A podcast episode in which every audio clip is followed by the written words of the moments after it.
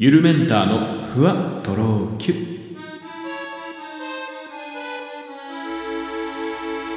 どうもゆるメンターです。この番組は僕ゆるメンターが日々の出来事をキュッとまとめてふわとろゆるっとお届けしていきます。先週もちょっと休みしちゃいました。すいませんで。しかも今週もですね月曜じゃなくてちょっと明日僕家にいないのであの日曜日にねえー、前撮りして、えー、今日お届けしたいなと思ってますけども、あのー、昨日かな？あとコーヒー豆を買いに行ったんです。まあ僕は結構コーヒーが好きでですね、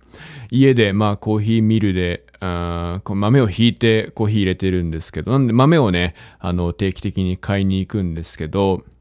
まあ僕が結構ですね、お気に入りにしてるお店がですね、愛知県の豊田市っていうところにありました。ただここはちょっとね、家から遠いので、まあなんかいつも豆がなくなっても行こうか行かないか迷うぐらいのちょっと遠さではあるんですけど、またまたまね、気が向いたので昨日行ってきました。ここはですね、なんか店長さんが、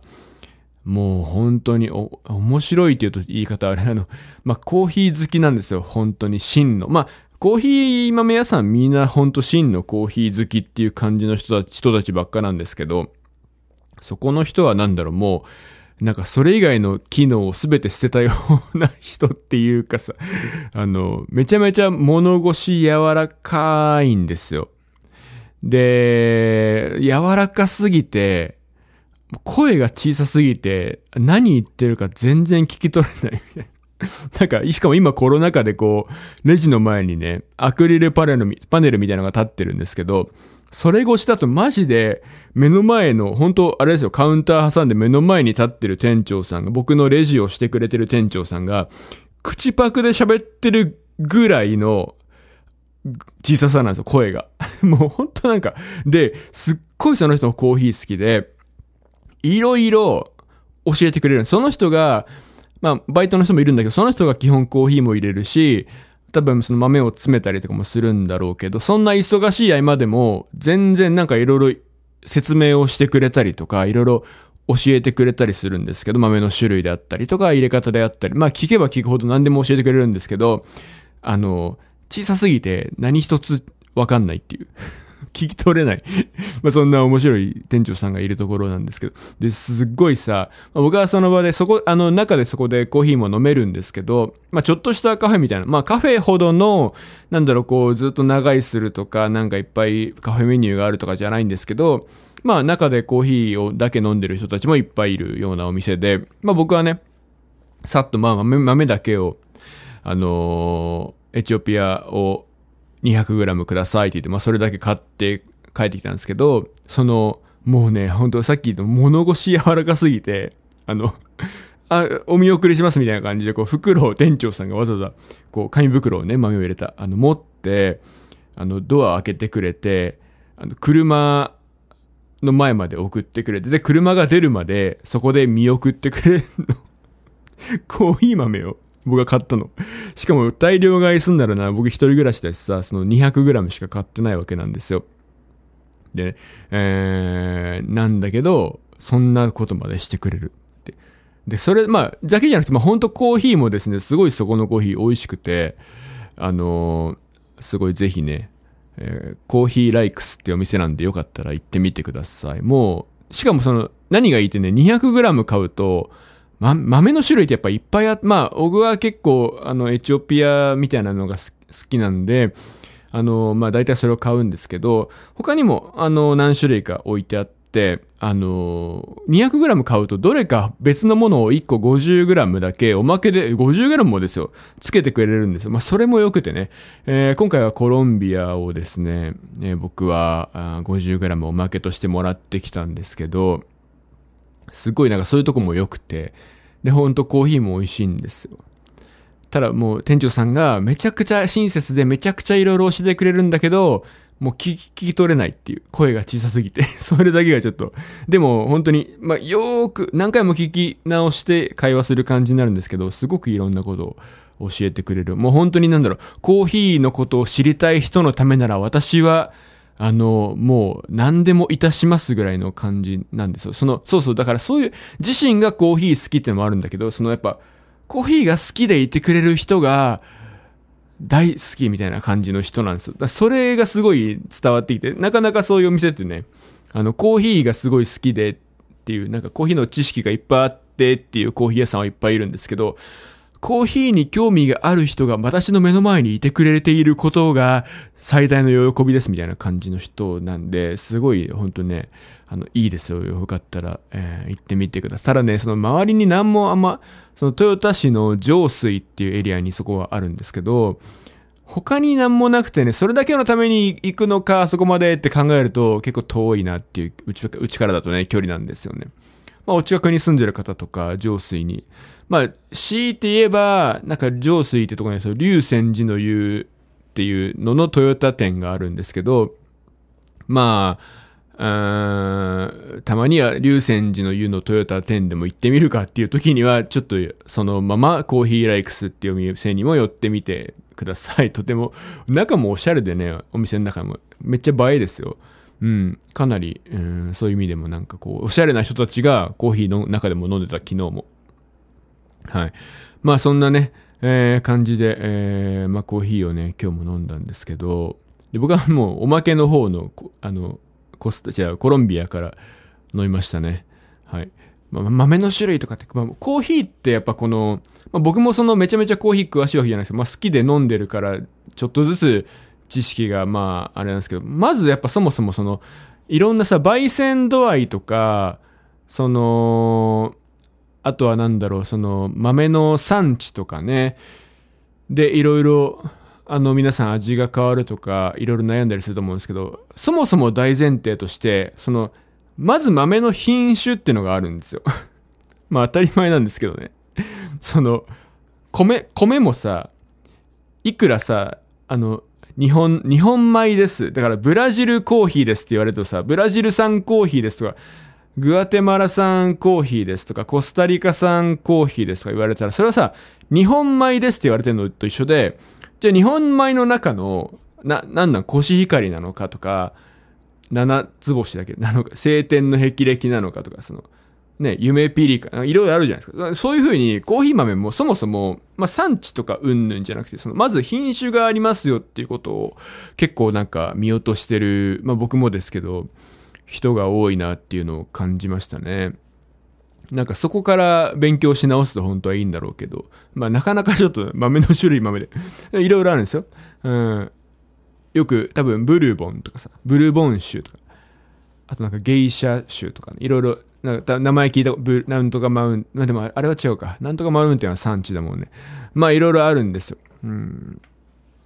っていうところからね。で、そのうち大体こう、ブラジル産のコーヒーは全体的にこういう感じでとか、エチオピア産のコーヒーは全体的にこういう感じ、まあそういうのがあるっていうことですよね。だなんかその頭でっかちになっちゃいけないなと思うと、エチオピアはさとか言うのは、日本米ってさとか言ってるようなもんで、なんかそのさらに、いやいやいや いや、いやいやって、コシヒカリなんか、な、なんなんかっていう。まあそういうところがね、えー、結構あるかなと思いました。えー、っとですね。なんか僕がその、この話したことあったっけ？コーヒー豆の中でものすごく憧れてるコーヒーがありまして、憧れてたコーヒーがありまして、まあいろんなね、さっき言った種類とか、まあ産地とかあるんですけど、えー、モカマタリ、えー、モカマタリっていうコーヒーがあるんですよね。で、これは、あの、井上陽水さんのコーヒールンバーの歌詞にも多分モカマタリっていうの出てくるんです。まあ、それ有名な品種というか、まあ、産地、えー、なんですけど、その、僕はそのモカマタリっていうコーヒーを飲むことに、昔からすっごい憧れてたんですよね。で、なぜ、今でもモカマタリを見るとですね、あの、買おうかなと思ってちょっと買ったりするんですけど、なぜ私がモカマタリを買うのかって言いますと、これとある漫画に由来してるんですけども、まあ、僕はそもそもね、あんまり漫画とかを読むタイプじゃないんだよね。で、うちの家族的にもそんなに漫画とか読まないタイプで、えー、まあだから僕ジャンプとかさ、ああいうサンデーとかそういうコロコロコミックですらほとんど、まあ、自分では買ったことないし、読んだことはない。まあもちろんワンピースとかをこうね、友達に借りて読んでたりはするんですけど、こう自分で漫画を集めたりとか、まああの家になんか漫画が揃っててってことがあんまなかったんです。まあそんなね、あんまりこう少年漫画とか、まあいろんな漫画にですね、えー、ほとんど興味がない我が家なんですけど、まあそのうちの父親が唯一という、唯一というか、あの、ほんの数種類だけなんか結構買ってた漫画がありまして、で、まあちょっとこれはコーヒー関係ないですけど、まず1個目は花の刑事っていうやつなんですよ。花の刑事。これはめちゃめちゃ面白い。ちょっとグロいんですけど、えー、前田刑事というね、あ武将？まあ、戦国時代のお話です。あの、北斗の剣の人が書いてるやつね。えー、めっちゃもうはちゃめちゃなんで、とにかく、はちゃめちゃな 人死にまくり、もう、め、ま、とにかく主人公が強すぎて人死にまくりっていう、なんかそんな感じ。で、めちゃめちゃいい話なんですけど。えー、まあ、と、まあ、その漫画が一つ揃ってたのと、あとはですね、レモンハートっていう、あの、バーのお酒の漫画ですね。これが二つと、あともう一種類、この僕の実家にですね、たまたまなんかみんながなんだかんだ買ってきて揃ってた漫画がありまして、それが、まあなかなかこれ家に揃ってる人いないと思うんですよ。クッキングパパの漫画が僕の実家に結構いっぱいあったんですよ。で、クッキングパパって多分皆さん見あんま見たことないと思うんだけど、まあ人情話というか、あの、博多が舞台なんですけど、あの、福岡県のね、博多、福岡市か今は。まあ、その時、そのクッキンパパは結構古い漫画の博多っていう風に結構出てくるんですけど、まあ、その福岡が舞台でして、福岡の、あと、商社に勤めるサラリーマンの、えー、主人公、えー、荒岩和美さんが、まあ、あの、最初はね、最初は、あの、料理することを会社のみんなとかに隠してる。結構怖い系のキャラで、職場では。こう結構怒鳴って怒ったりとか、バリバリ仕事をやってクールなキャラなんですけど、お家に帰ると家族にデレデレで、あの、お料理をいっぱい振る舞ってるっていう設定なんですけど、だんだんそこから、まあ設定がいろいろ崩れてきて、まあ、最終的に結構先の30何巻か40何巻かでようやく周りの人たちにバレるんですよ。料理が得意っていうのが。まあそこから今多分百何十巻とか多分あると思うんですけど、まあそんなね、えー、サラリーマンで、料理が得意なクッキンパパの中で、で、いろんないい話が出てくるんです。その、だから、例えば会社で、なんか仕事に失敗した後輩とかを慰めるためにこっそり料理を作るとか、なんかこう、濃い、えー、恋愛絡みでなんか応援するために作るとか、失敗、失恋した人になんか作るとか、結構そういういい話、基本的にいい話なんですよね。で、やっぱりその中でですね、あのー、僕が最も印象に残ってるストーリーがあって、、それが、このモカマタリの回なんですけど、あの、それはね、あの、ある日、クッキンパパがお庭の手入れをしていると、自分家の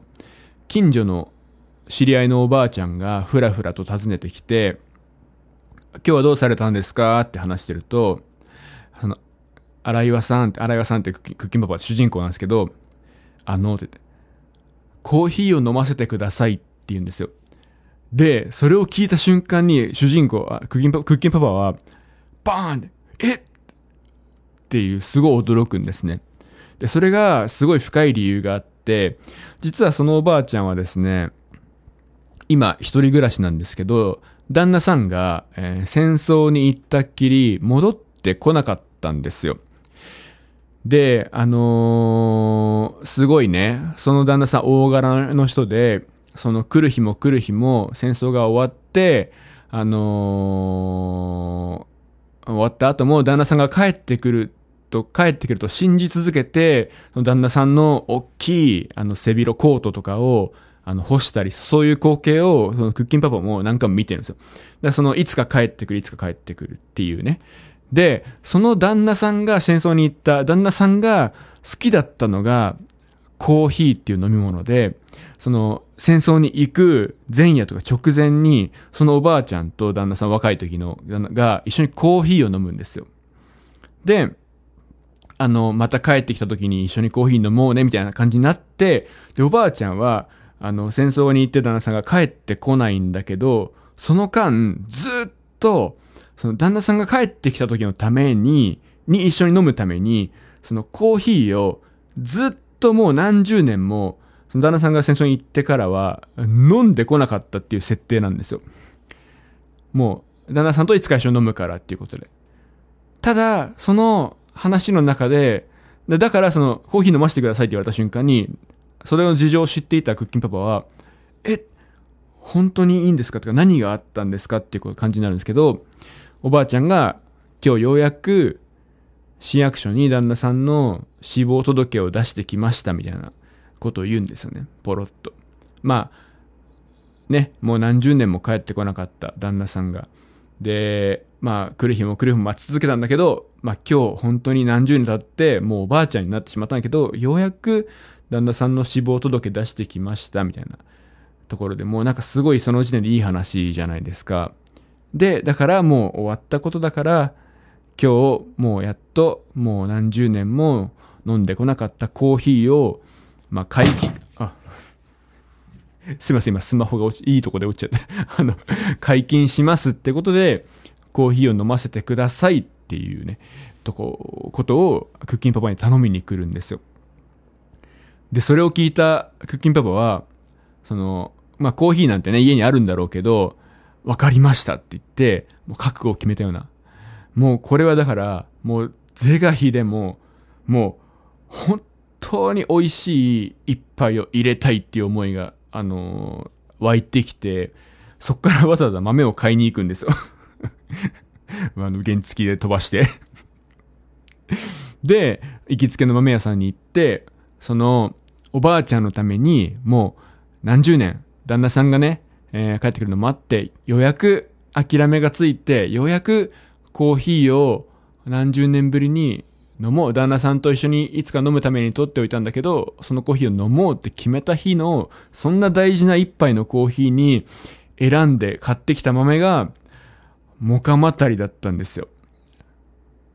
だそれ以来、なんか僕の中で、それは子供の時にね、僕はそれ読んでるわけ。その、モカマタリという、やっぱ豆が、